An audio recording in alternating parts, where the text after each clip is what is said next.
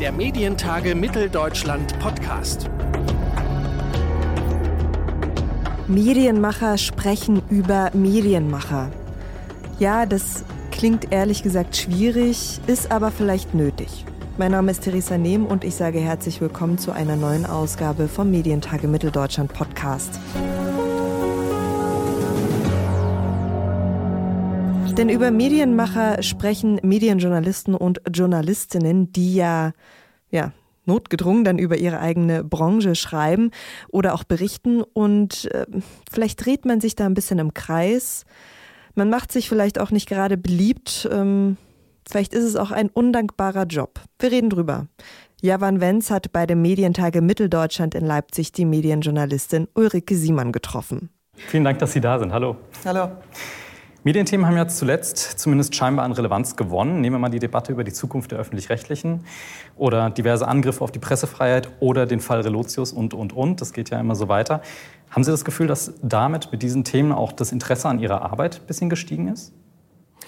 Ähm, das Interesse ist da, ja. Verrückterweise gibt es, wie ich den Eindruck habe, immer weniger Medienjournalismus und wirklich sehr wenige Medienjournalisten, die das äh, offensiv betreiben, die das regelmäßig betreiben, ernsthaft betreiben. Es gibt kaum noch Medienseiten in Zeitungen.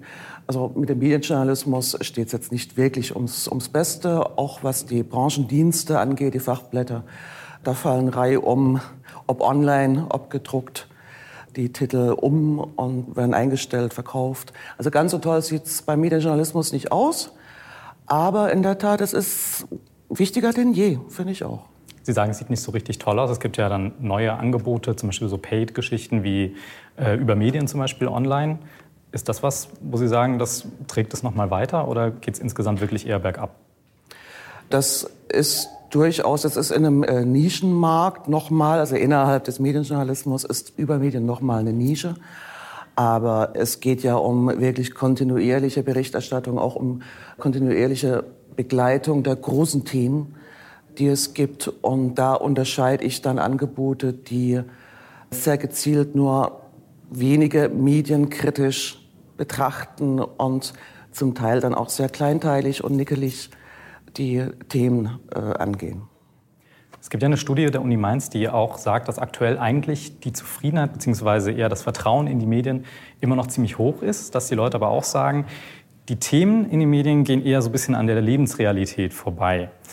Haben Sie manchmal das Gefühl, dass Journalisten vielleicht ein bisschen zu sehr und zu viel über ihre eigene Branche auch sprechen und schreiben? Also Medienjournalisten haben zur Aufgabe, über, den, über die Medien zu schreiben. Und da kann ich jetzt schwer die Kritik äußern, dass Medienjournalisten nicht mehr über Medien schreiben sollten es gibt Wirtschaftsjournalismus, es gibt Politikjournalismus, es gibt das Feuilleton. Alle haben ihren Bereich. Aber selbstverständlich hängt Medienjournalismus zum einen äh, irgendwie ja mit, mit allen Themen zusammen. Das heißt, es ist ein Querschnittsressort, sage ich mal. Und äh, ja, Journalisten beschäftigen sich durchaus auch gerne mal mit sich selbst. Umso wichtiger wäre es, wenn Medienjournalismus beschränkt wäre auf auf Medienjournalisten, die das professionell und unabhängig und ausgewogen machen. Das heißt, es sollte auch im Prinzip so in die einzelnen Ressorts wirklich fallen und nicht so super breit gemacht werden, oder wie verstehe ich das?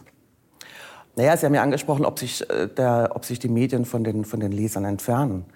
Das hat, glaube ich, mit der kritischen Selbstreflexion über die eigene Arbeit nichts zu tun, sondern sehr viel mehr, ob das Publikum sich mitgenommen fühlt, ob die journalistischen Beiträge erstellt werden mit dem richtigen Zielpublikum, also ob die Kollegen lieber für die Kollegen schreiben und die im Auge haben oder ob sie tatsächlich sich überlegen, okay, was ist jetzt das Thema, was ist die Frage, die den Leser interessiert, den Nutzer interessiert und danach sollte er sich natürlich ausrichten und nicht danach, was Kollegen dann denken von dem, was ich geschrieben habe. Sie haben gerade schon das Wort Vertrauen benutzt. Damit hatten wir im Medienbusiness sozusagen zuletzt auch ein paar Probleme. Also wenn man Begriffe wie Systemmedien oder Lügenpresse sich anguckt, die von Rechtspopulisten Das ist AfD-Vokabular, genau, dass man sich vielleicht das. doch nicht zu eigen machen sollte. Okay. Aber es ist auf jeden Fall was, was trotzdem Medien immer wieder vorgeworfen oder entgegengeschrien wird sozusagen. Vor allem auch den öffentlich-rechtlichen. Ist das was, wo auch Medienjournalisten gegensteuern können oder sollten? Absolut. absolut. Da sehe ich auch wirklich eine der Hauptaufgaben drin, dass man erklärt, wie man als Journalist arbeitet. Es ist ja nicht so, dass der Leser weiß oder der Nutzer weiß, wie die Texte, wie die journalistischen Beiträge entstehen. Und wenn man dann die Möglichkeit hat zu erklären, worauf achtet man im Journalismus? Wie komme ich an meine Informationen? Was bedeutet Quellenschutz? Warum kann ich nicht immer namentlich sagen, von wem ich was, wann, warum bekommen habe?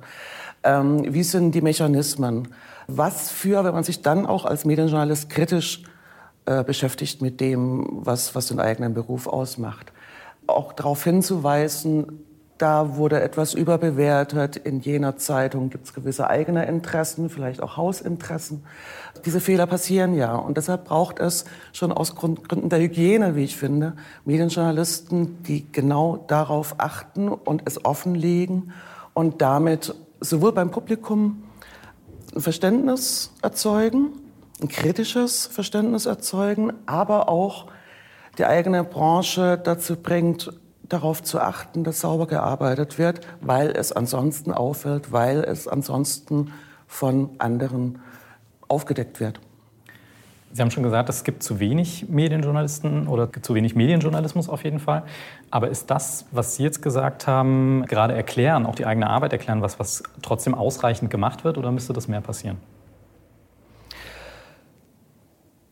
Es kann mehr werden, indem man zum das auch jenseits des Medienjournalismus kann man ja, wenn man Texte schreibt, einfließen lassen in seinen Beitrag, wie man zu Erkenntnissen kommt, ähm, in der Argumentation auch Transparenz schaffen, dass der Nutzer, dass der Leser mitverfolgen kann, wieso man zu dem Ergebnis kommt, zu dem man dann bei einer Recherche gekommen ist. Ich glaube, diese Art von offenerer Schreibe, die könnte sich noch verstärken. Das ist möglicherweise inzwischen mindestens so wichtig wie tolle Strukturen und Dramaturgien in einem Text äh, sich auszudenken.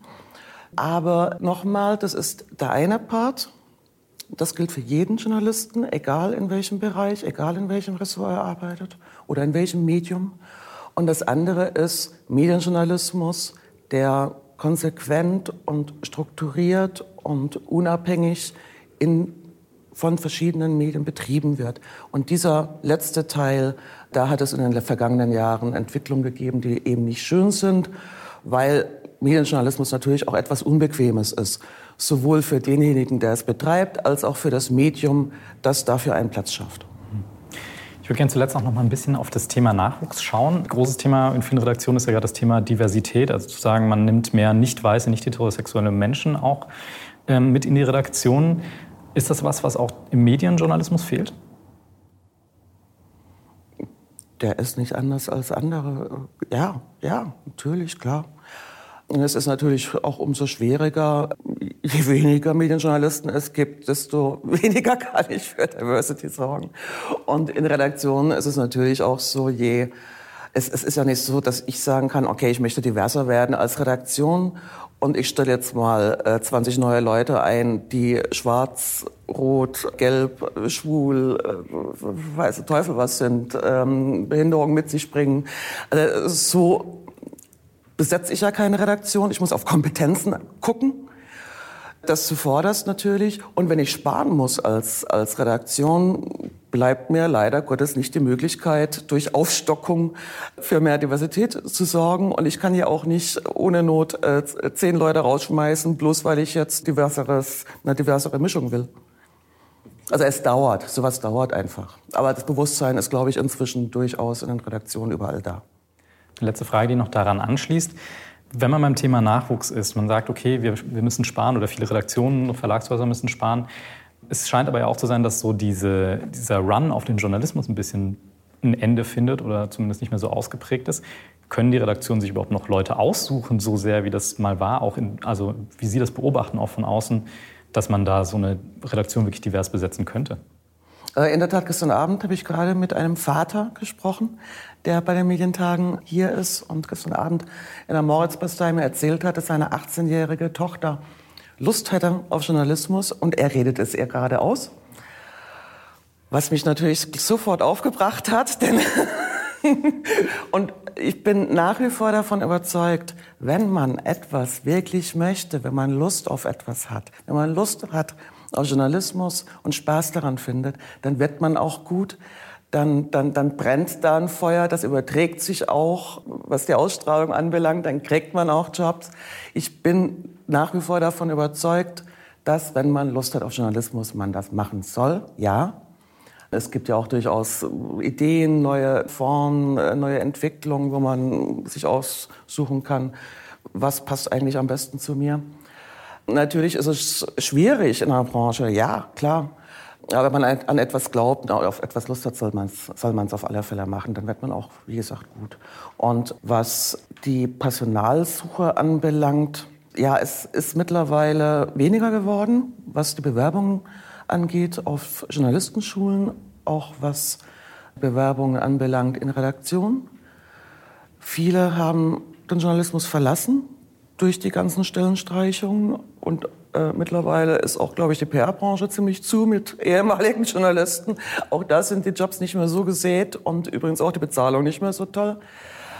Ich weiß nicht, ob es in, speziell in Ostdeutschland einen Personalmangel gibt in Redaktionen, habe ich mir jedenfalls erzählen lassen, dass das schwierig ist, gute Leute zu kriegen.